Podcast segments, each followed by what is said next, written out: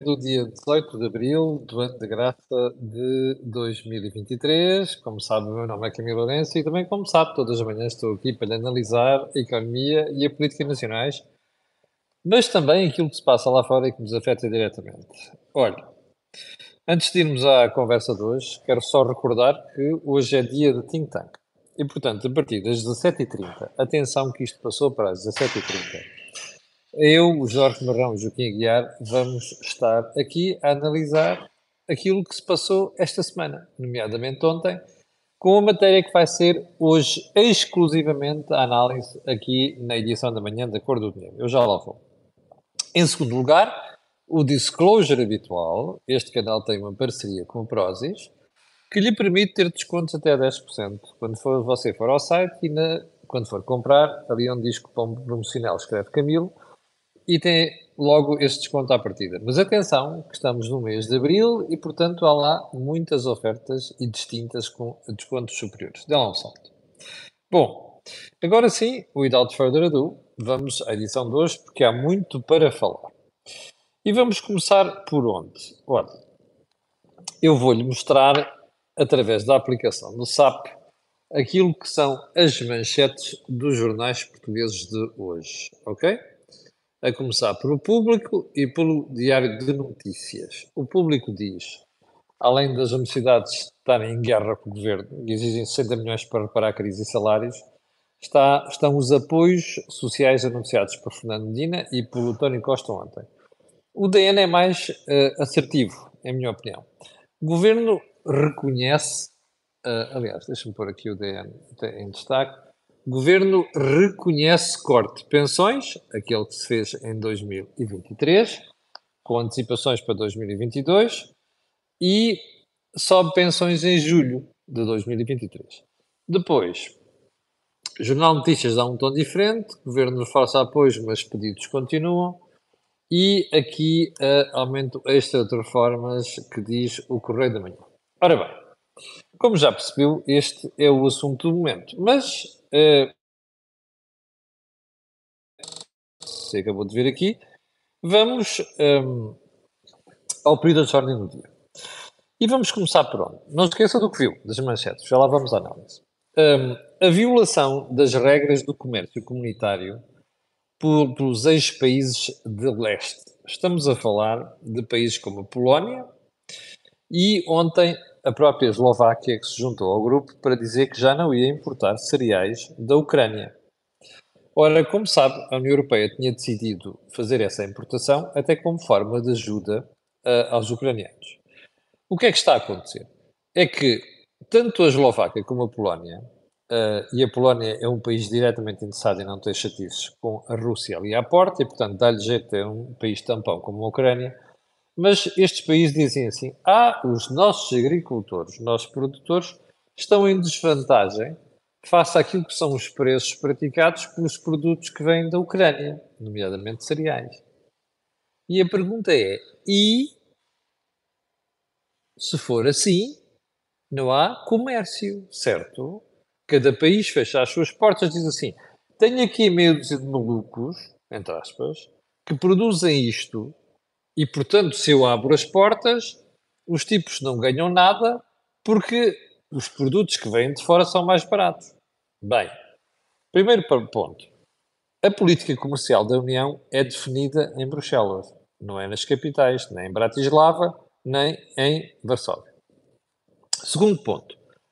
Isto é a teoria das vantagens eh, comparativas, não é? Que o Sr. David Ricardo nos ensinou no século XVIII da ascendência portuguesa, aliás. Terceiro ponto. Uh, se fosse assim, Portugal não tinha entrado também na própria comunidade europeia, assim como estes países não tinham entrado na União Europeia, não é?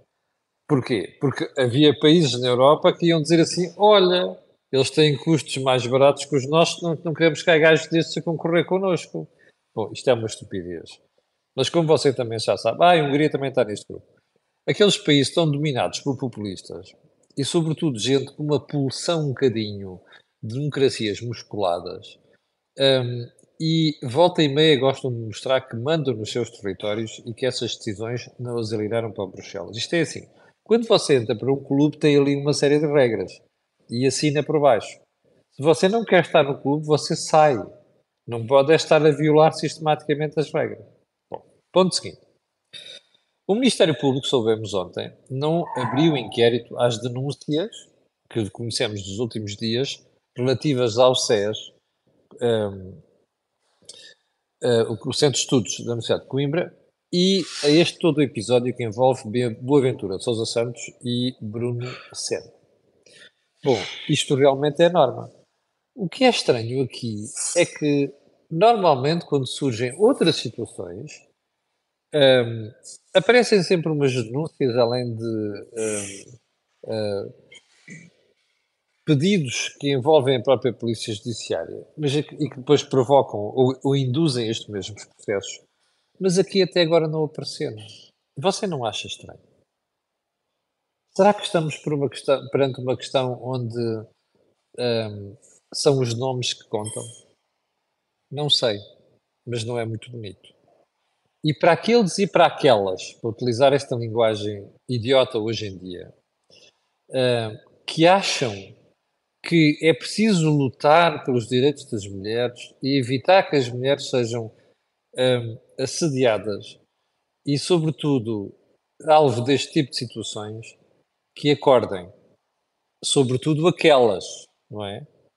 Porque não faz sentido andarmos a fazer manifes todos os dias e, andarmos a, a, a, defender isto e aquilo e depois quando chega o momento certo não atuam.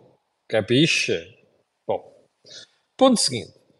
Os sindicatos de educação anunciaram nova paralisação mal começaram as aulas.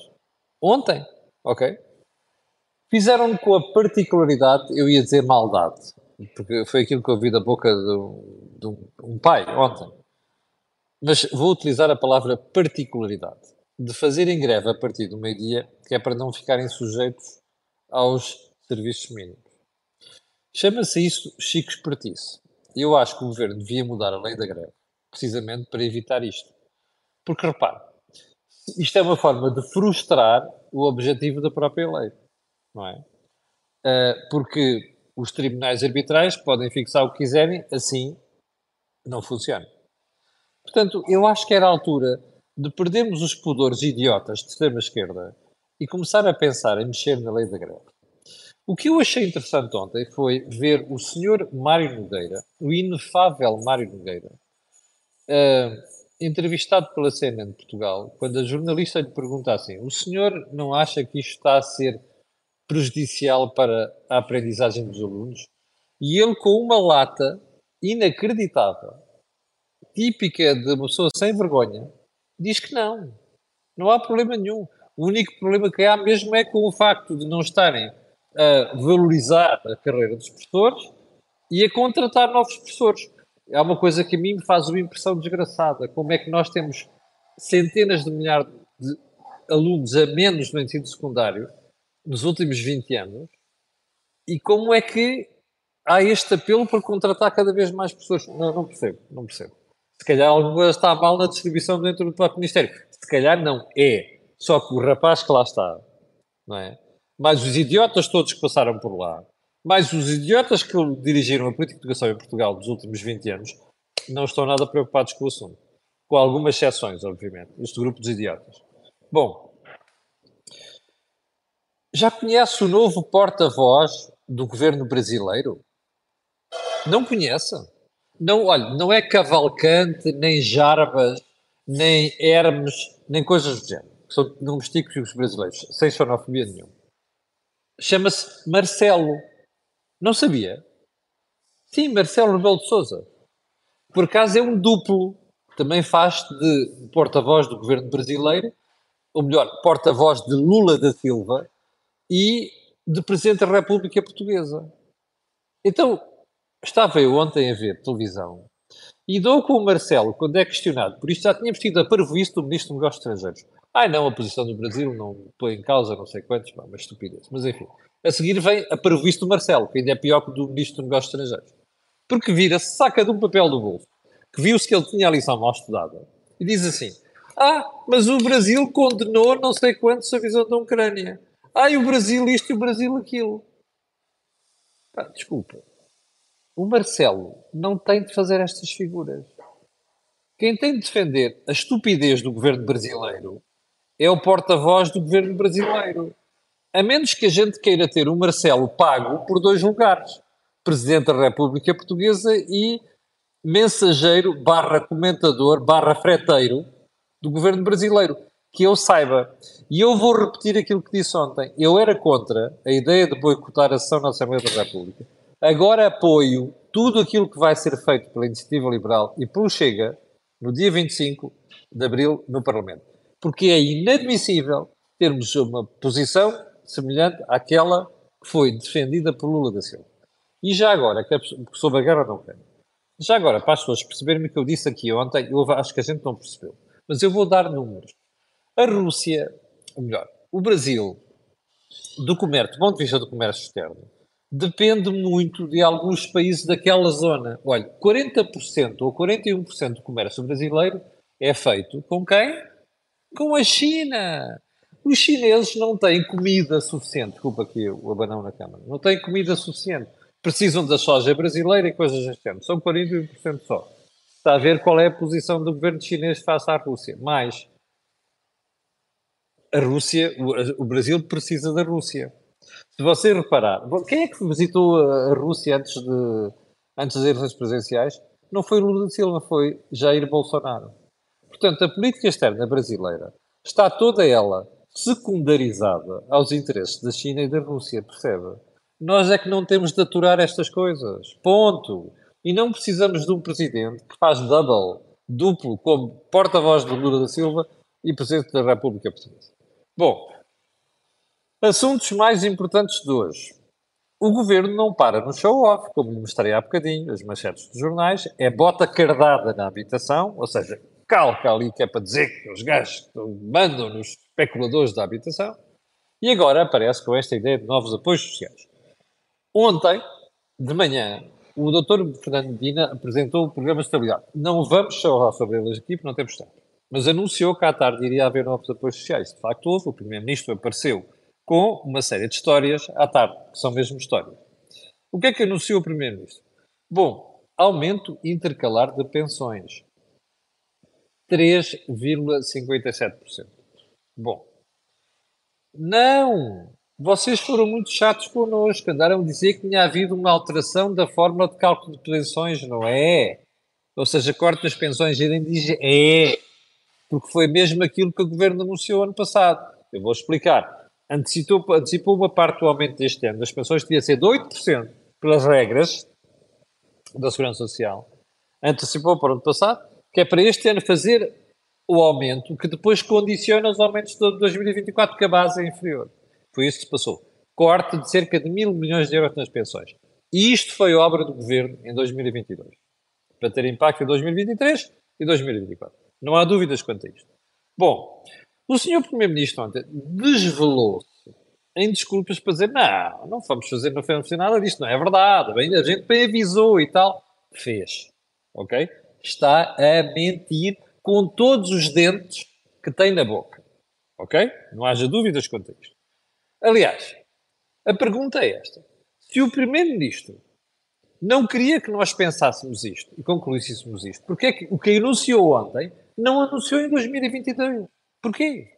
Porquê que aparece só agora? Percebe? Este tipo julga que é o mais esperto da turma.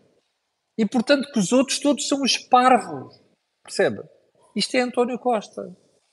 Desta vez tramou-se. Aliás, tramou-se em 2022 e tramou-se em 2023, porque não houve um analista, tirando os freteiros mais vergonhosos, que lambem os pés àquele senhor, dentro do Partido Socialista, que tenha desmentido a história de corte de pensões, porque houve mesmo um corte de pensões. Como vocês se recordam, o meu veredito foi: este senhor não sabe no que se meteu, porque cometeu o erro do governo da Troika, que era cortar pensões. Devia ter aumentado os impostos e não cortado pensões. Bom, já falamos sobre isto. Pormenor importante.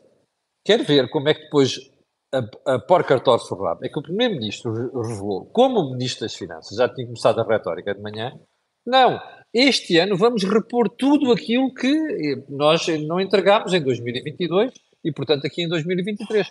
Vamos pôr isto de maneira que no próximo ano Os, os, os portugueses vão sentir as suas pensões como se tivesse acontecido nada. Então, mas porquê é que fizeram isto em 2022? E porquê é que fizeram isto em 2023? Não, a história era outra. Era preciso mesmo cortar por causa do equilíbrio da segurança social. Não se esqueça deste ponto, vamos voltar a ele no final deste raciocínio. Pormenor importante. Ontem, quando as pessoas perguntaram, então quanto é que vai ser os aumentos das pensões? Ah, não, não sabemos, temos de fazer contas, vamos ver lá mais para tarde e para a tarde e não sei das quantas. O chamado bullshit. Ou se quiser em português corrente, conversa da treta.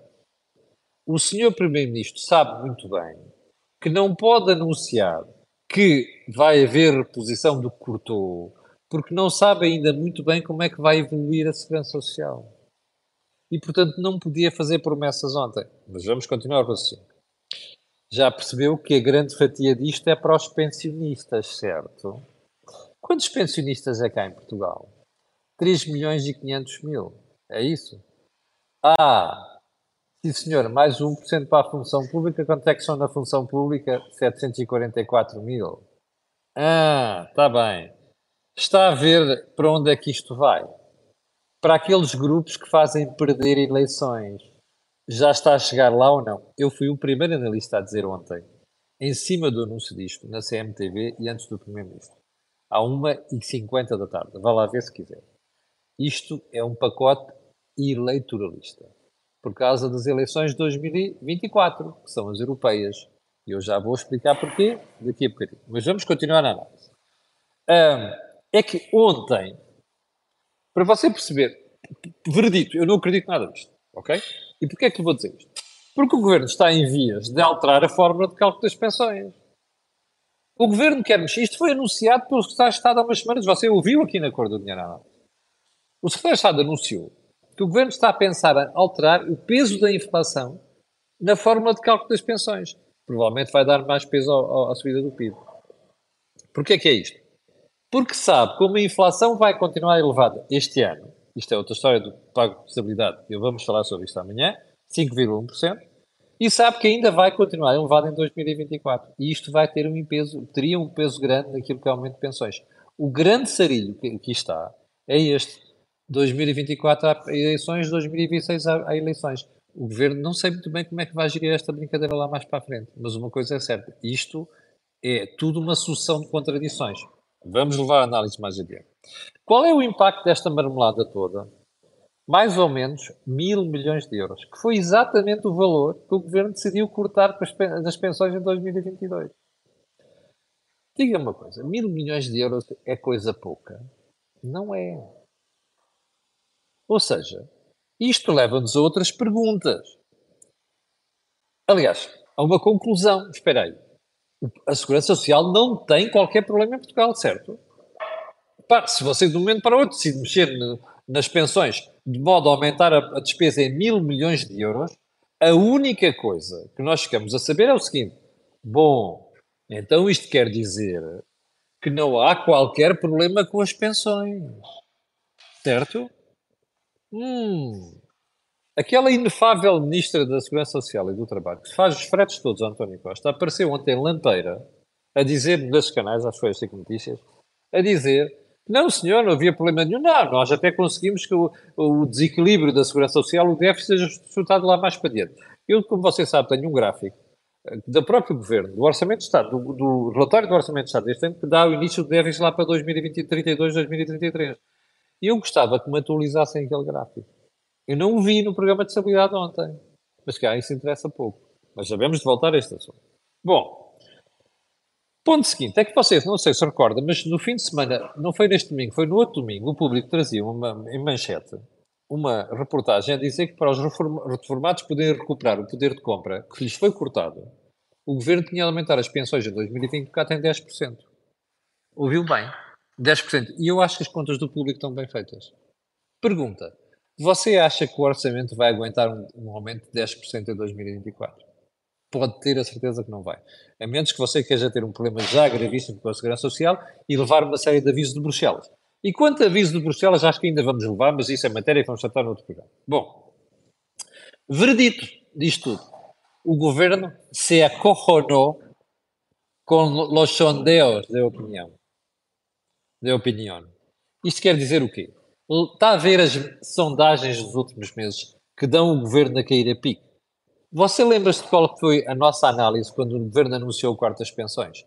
Que este corte das pensões era o fim do governo António Costa e da sua popularidade. O governo ia assim, ouviu-me dizer isto muitas vezes, certo? Bom, é isso que estava a acontecer. E António Costa percebeu aquilo que Passos Coelho percebeu, só que Passos Coelho era mais teimoso e tinha a aqui em cima dele, tinha que fazer o corte de pensões. E, portanto, este governo percebeu que ia perder as eleições de forma gratuita. Gratuita quer dizer, imediata por causa de tudo isto, em 2024. E qual é o problema das eleições europeias de 2024? É muito simples.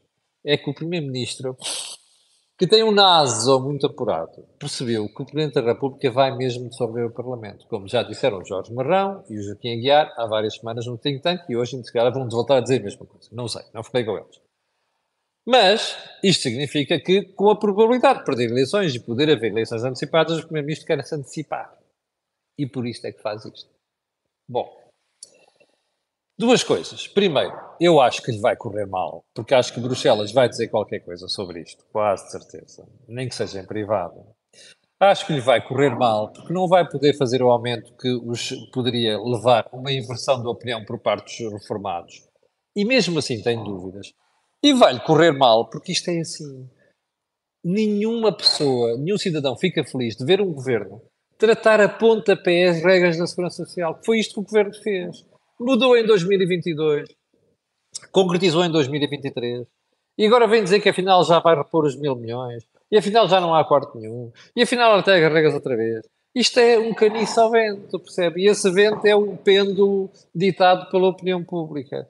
Isto tem obra dos gurus da comunicação do seu Primeiro-Ministro, está a perceber? Que alguém lhe deve ter dito assim: ouça, ou você volta atrás na questão das pensões ou perde mesmo as eleições.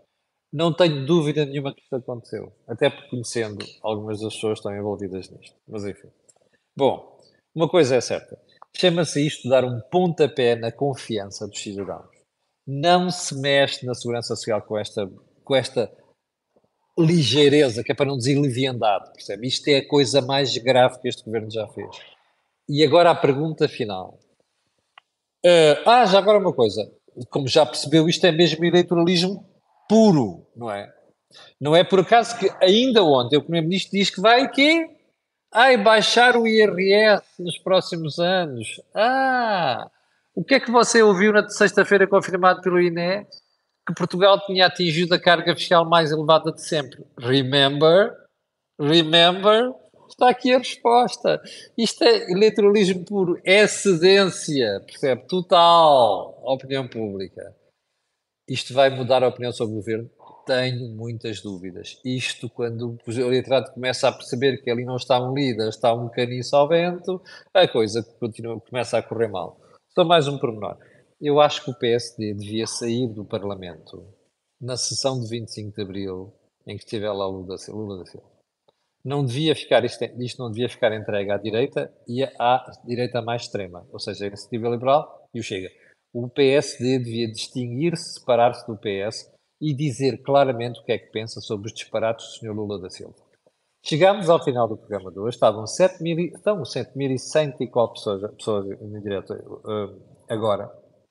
Quero pedir a estas pessoas e outras que vão ver aquilo que peço sempre, colocarem aqui um gosto, carregarem no botão subscrever aqui no YouTube e fazerem partilha nas redes sociais. A explicação é muito simples. Aquilo que você ouve aqui não ouve em mais sítio nenhum.